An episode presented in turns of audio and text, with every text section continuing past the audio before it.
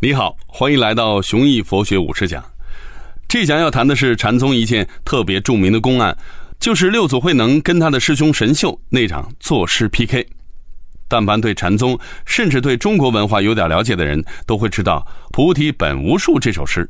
但慧能的诗到底好在哪儿呢？怎么就见得他比神秀高明了？大多数人未必能说个清楚明白。其实啊，菩提也好，明镜也罢。慧能和神秀的不同，还真是路线不同。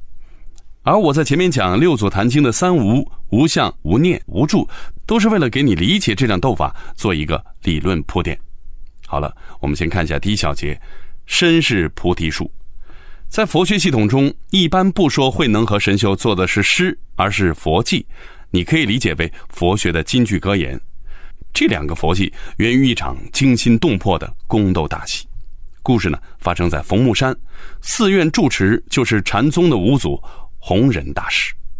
这天，弘忍把全部门人弟子召集起来，向大家呢发表重要讲话。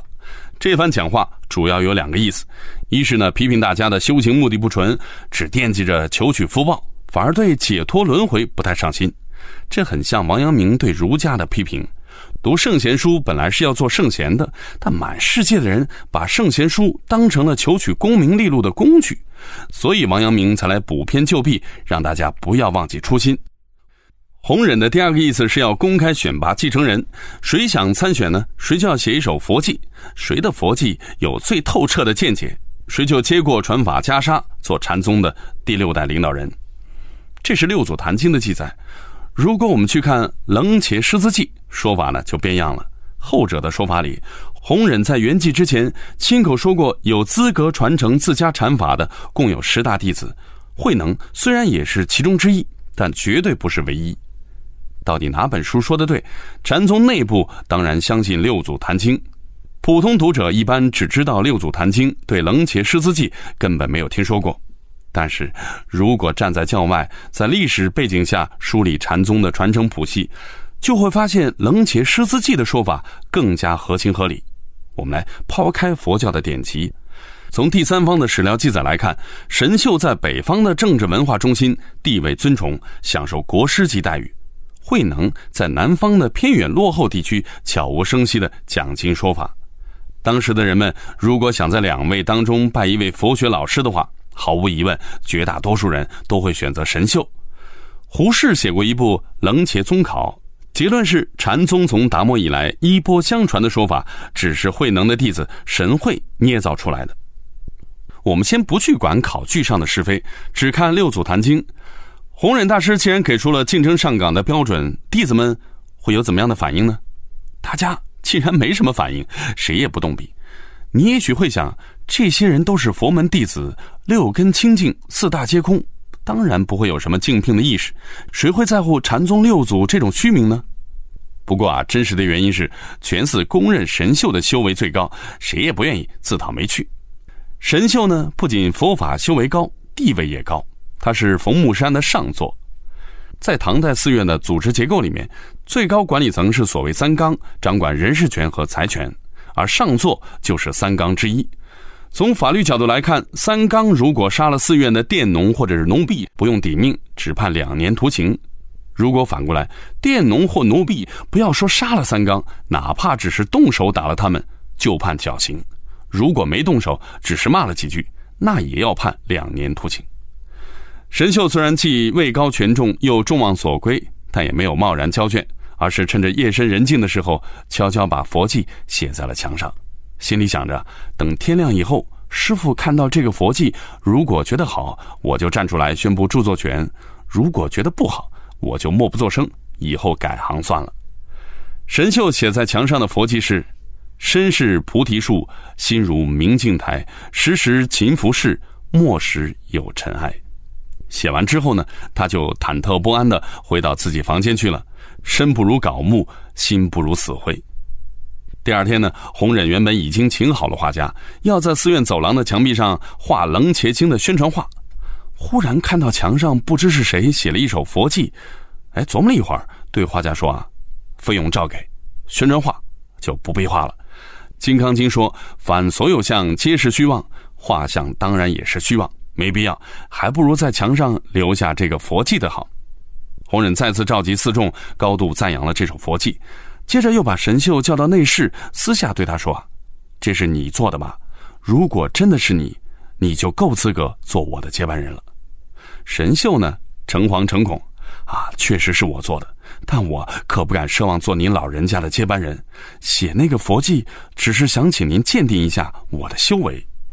红人忽然说了一番奇怪的话：“你的见解很好，凡夫俗子按照你的这个佛迹修行的话，应该不会堕入恶道。但这个佛迹离大彻大悟还远，只能算登堂，还不曾入世。要不这样吧，你回去呢再重写一首，我再决定要不要把衣钵传授给你。”神秀呢就这么回去了，不知道怀着怎样的心情，冥思苦想，想重新写一首，但就是想不出来。当时慧能还只是寺院里的一个舂米的勤杂工，整天呢只是埋头做工，对寺院里面近期发生的大事儿全然不知。他偶然呢听到了一个小孩子背诵神秀的佛记，觉得佛记的作者啊并没有理解佛法的核心。慧能呢和小孩子聊了一会儿啊，把情报呢掌握清楚了，然后寻到走廊那个地方啊，也想出了一首佛记。因为他自己啊不识字儿，就请了一个会写字的人，把自己的佛记呢写在走廊的另一端的墙上。好，我们来看一下第二小节：菩提本非树。六祖坛经后来衍生出很多版本，对慧能佛记的记载并不一致。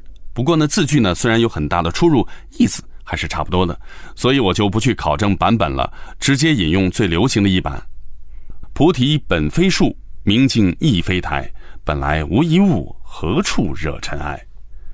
我们来看一下神秀和慧能这两个佛记在印度佛学里的渊源。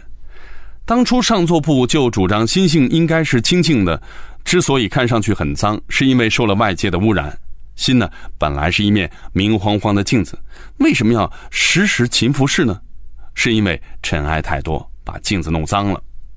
镜子被弄脏了怎么办呢？只有把尘土擦掉，才能恢复镜子的本来面目。本来面目这个词呢，就是佛教贡献给我们的。镜子怎么擦呢？上座部的办法很传统，分为两个步骤：先要明白道理，然后呢再动手擦拭。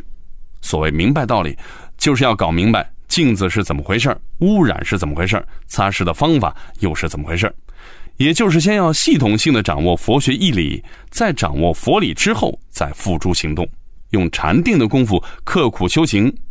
等修行的火候到了，镜子呢也就被擦干净了，心呀又恢复到明晃晃、亮堂堂的本来面目，这就达到了解脱境界了。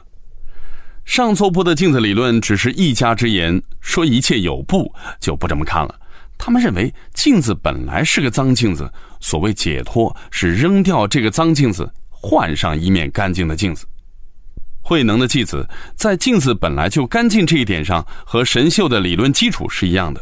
不同之处是，神秀是说达到解脱境界需要按部就班，也就是见悟解脱之后呢，还要小心谨慎的保持住，稍不留意呢，就会退回到解脱之前的状态。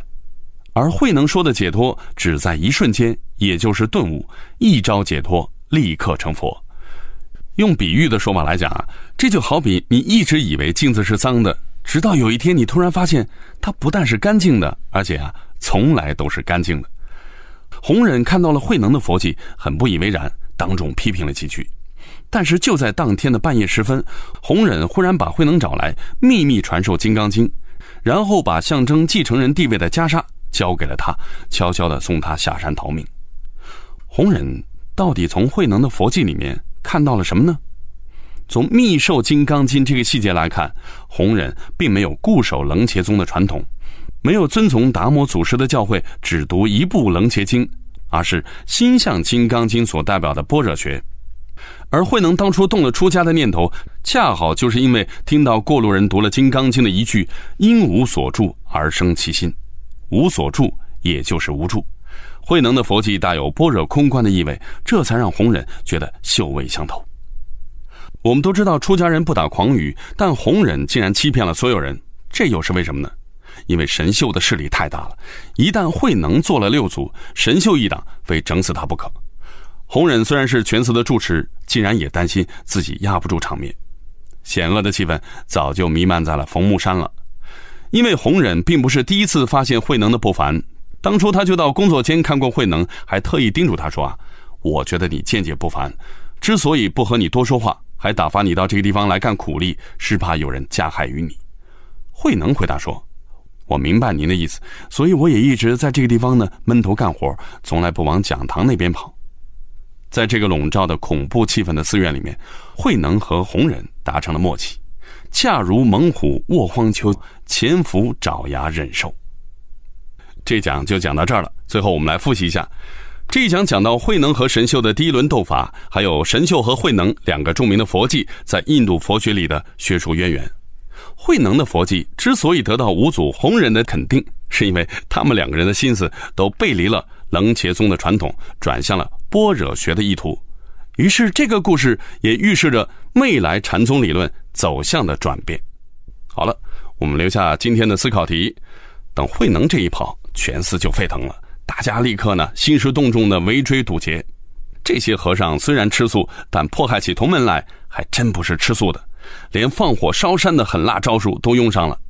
眼看着慧能被漫山大火包围起来，请你想一想，慧能用什么办法才能脱险呢？好，欢迎你在留言区留下你的高见。下一讲我要说一个禅宗里非常著名的公案，你一定听说过那一句“风动幡动，还是心动”。